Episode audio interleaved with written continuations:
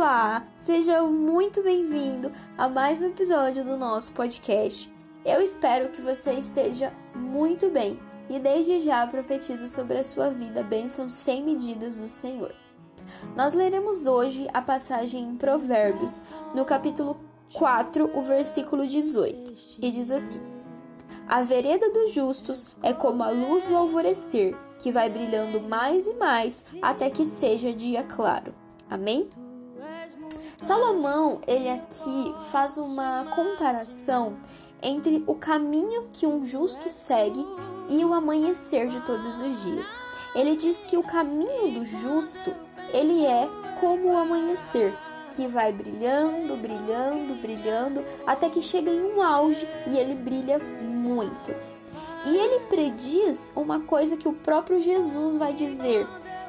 Lá na passagem de Mateus, o capítulo 5, no versículo 14, Jesus diz: Vocês são a luz do mundo, e não se pode esconder uma cidade situada no alto de um monte. Aqui ele está dizendo que não se pode esconder uma luz muito forte, não se pode esconder algo que brilha muito. Nós somos justos porque fomos justificados por Cristo quando ele morreu como injusto, sendo ele justo. Então, nós somos justificados e o nosso caminho, ele é como o amanhecer de todos os dias. Ele brilha, brilha, brilha, até que ele brilha resplandecente. Ele brilha de uma forma que não se pode mais esconder, como disse Jesus. Nós somos a luz que ela vai iluminando o mundo como o sol de todos os dias.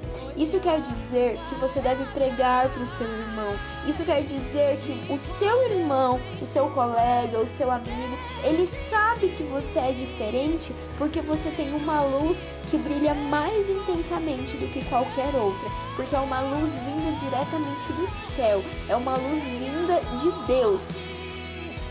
É a luz do Espírito Santo que vive em você. Então que você possa refletir sobre isso. Será que eu estou condizendo os meus caminhos com o brilho do Espírito Santo sobre mim?